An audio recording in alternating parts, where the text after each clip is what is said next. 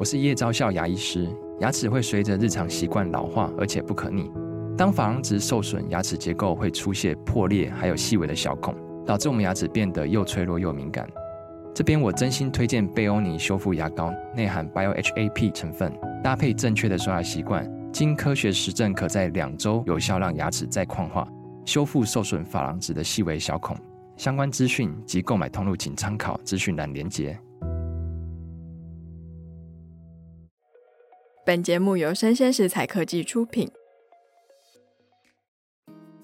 Hello，欢迎收听数位趋势这样子读，我是跨领域专栏作家王维璇 Vivi，我是科技大叔李学文。那我们今天要分享的一个新闻呢，是我们科技大叔即将在中国时报刊登的一篇专栏文章哦。是，标题是两则看似无关却相关的科技新闻值得探讨。是，那大叔是这样说的哦：根据日经新闻的报道。中国呢，在今年的一到六月，汽车出口方面首次超越日本哦，跃居了世界的首位。过去中国汽车产业只能望欧美日的向背，如今中国靠新能源车不断扩大它的领先优势。嗯哼，这个美国政府真的是越来越焦虑了嘛，对不对？在新能源车方面，原本他认为啦，可以靠这个 Tesla。一举啊，强压诸如像是德国啊、日本啊、中国啊等等传统车企的品牌了，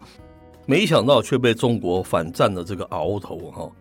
另一方面，我们看哈，它最擅长的这个数位汇流经济的领域，也越来越没有办法引领全球的趋势哦。不仅仅在新分流方面哦，苹果推出了这个 M 啊，所谓的这个混合实境的哈这样子的一个设备，他们叫做 Vision Pro。目前啊，看起来似乎仍然没有造成全球的大流行了哈。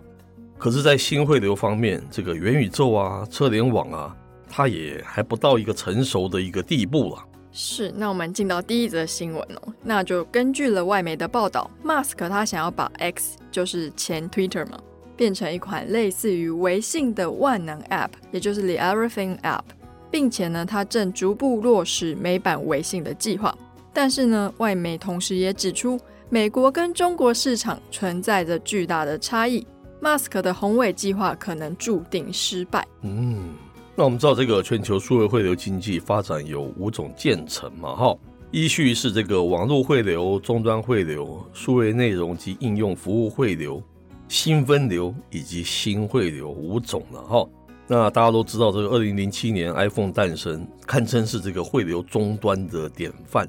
就是第二层汇流了哈，但是在应用服务汇流方面，强大像是这个美国哈，它始终还是没有办法出现一个真正具有实质汇流意义的应用啊，像是这个中国的微信一样，它是一个汇流的一个应用。无论是 Google 的这个 Search Engine，还是 Meta 的社群媒体，或是说像 Amazon 的电商服务，Uber 的共享平台。Netflix 及 YouTube 的数位影音应用等等，充其量啊，他们都是将这个数位服务版图极大化，做到一个全球市场嘛。但是本质上，它仍然是专注在分流了。当然，这种说法是相对于这个微信而言，它是一种分流了。是，那么 Musk 非常聪明哦，他一眼就看出美国数位汇流经济发展成长的困境跟今日的美国之所需。所以，一手积极的开拓车联网，也就是智能车部分；一手呢，他想要站在拥有五点六亿活跃用户的 Twitter 肩上，打造一个全新的汇流应用服务，将它改名为 X，眼光实在是非常的独到且精确。是，那人们的内容或是应用服务创意，因为数位而被大大的解放嘛，这是事实了。但是这种解放其实还远远不足哦。因为科技的便利性造福了我们，但是同时我们也严重的被数位平台霸权剥夺了我们的想象力，而且我们不自知了哈。所以当你提到说跟搜寻引擎互动，似乎只有 Google 一种数位影音破坏式的创新，当然就是 SVOD 的代表叫 Netflix。那社群媒体啊，不是 Facebook 就是 IG，是这样子吗？当然不是这样子了。是，那么 Musk 的宏伟计划可不可能成功呢？我们倒觉得啦，它成功的关键未必在于是否能够复制一款只适于中国风土人情的类似微信的万能 App，嗯哼，而在于它是否可以挣脱目前诸多分流应用的框架，或者是大众习以为常的游戏规则，找到一个真正具有实质意义，而且破坏既有应用的创新方向。我们很清楚，那绝对不会是目前几种既有应用的拼盘。马斯克他当然想要革 Twitter 的命，当然要将其改名，当然要借壳上市。重点是呢，他要上的是什么市？是这个只有马斯克心里最清楚，对不对？那第二则科技新闻，我们讲的是苹果啊，它传言正在招聘 AI 的人才了，瞄准这个 iPhone 版的 LLM 运行的商机，就是大型语言模式了哈。那苹果近期哈公布二零二三年会计年度第三季的财报，在终端需求持续疲软的这样的影响下，iPhone 营收啊低于市场的预期哈，而且对第四季的这个营运展望，它是持一种保守的态度，使得这个苹果的股价重摔这个百分之四点八了哈，是十个月以来的最大跌幅，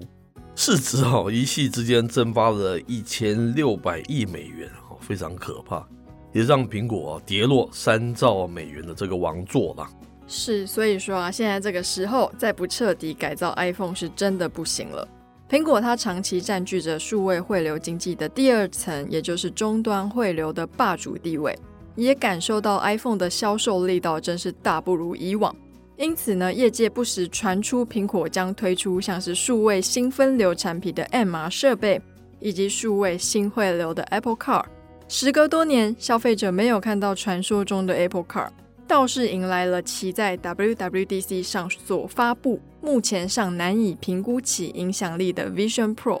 为今之计呢，苹果当然只有将眼光放在彻底改造 iPhone 上。是我们说这个苹果运气还算不错了，因为今年 AI 的热潮啊，让它找到一个可能的方向。好。就是用 AI 对它这个传统的 iPhone 进行再一次的破坏式创新嘛，对不对？那么这个英国金融时报报道啊，苹果在今年四到七月开始大量招聘大型语言模型相关的研究人员和工程师哦，它领域就包括了这个机器智慧啊、神经设计啊等等，期望这种语言模型啊被整合到它的 iPhone 里了哈。最后，我们结论是，苹果真的迫切啊，需要再一次的这个数位方面的一个大成功了，对不对？是啊，我今天早上去那个展翅协会的 Podcast 节目接受访问，是，然后我其实还蛮讶异的，嗯，就是我们常常在关心科技趋势的人，跟一般在使用科技的这群人。其实我们的感受很不一样，哦、是吗？因为他们两个都是像是教育者，然后一个是内容编辑出身，他们觉得说我们的科技日新月异，每天都有好多好棒的东西出来哦。嗯，他就问我说，我对未来的科技有什么样的想法跟想象？哦。我就说，不瞒各位说，我们的科技节目也就是数位趋势这样子读，从原先的一周三更变成一周两更，因为我们发现，在数位经济上其实发生了一些发展迟滞跟创新不足的问题。那我们做节目其实也希望精选一些很不错的内容跟大家分享，嗯，而且发表我们的观点嘛，所以我们也没有必要说，哎，我觉得找不到一个好风向，然后我就硬要做这个节目，嗯，所以他们也非常讶异，说什么？就我们现在科技每天日新月异，你竟然跟我说 你觉得现在没有好题目？是，我就说对，因为回归到我们不管是看 iPhone 的产量，或是 Google 或是 Facebook，他们开始转换他们的商业模式，或者是有一些比较恶性竞争的一些情况跑出来。我们其实可以观察到数位创新的不足。嗯，那 Apple 虽然说是一个非常呃引领数位汇流、开启它大门的一个霸主的地位，可是正因为这个地位，也带给他不少的负担哦，跟他会举棋不定，因为他不知道，哎，我这样下一步到底会怎么样影响到我霸主的地位。嗯哼，是当时说他们要推出这个 Vision Pro，我是有一点点的期待的，当然现在时间还不够长，还不知道可以带动什么样很不一样的那个应用哈。那、啊、另外一个就是，他把这个 AI 融到他这个 iPhone，会产生什么样非常不一样的表现呢？这也是我们非常期待能够看见的，对不对？嗯，因为我们这个领域实在是需要一些看到一些新的东西出来的啦。没错，我们是内行，我们是看门道，我们不是外行看热闹，对不对？是。也许他们已经关心愿意做什么什么，可是我们觉得可能还有点远了哈。你可能不用这么的担心。可是他们感受跟我们真的这个专业在观察的一个角度是不太一样的，对不对？好，那以上内容提供给大家参考。我是科技大叔李学文，我是跨领域专栏作家王伟璇 Vivi，我们下回见喽，拜拜。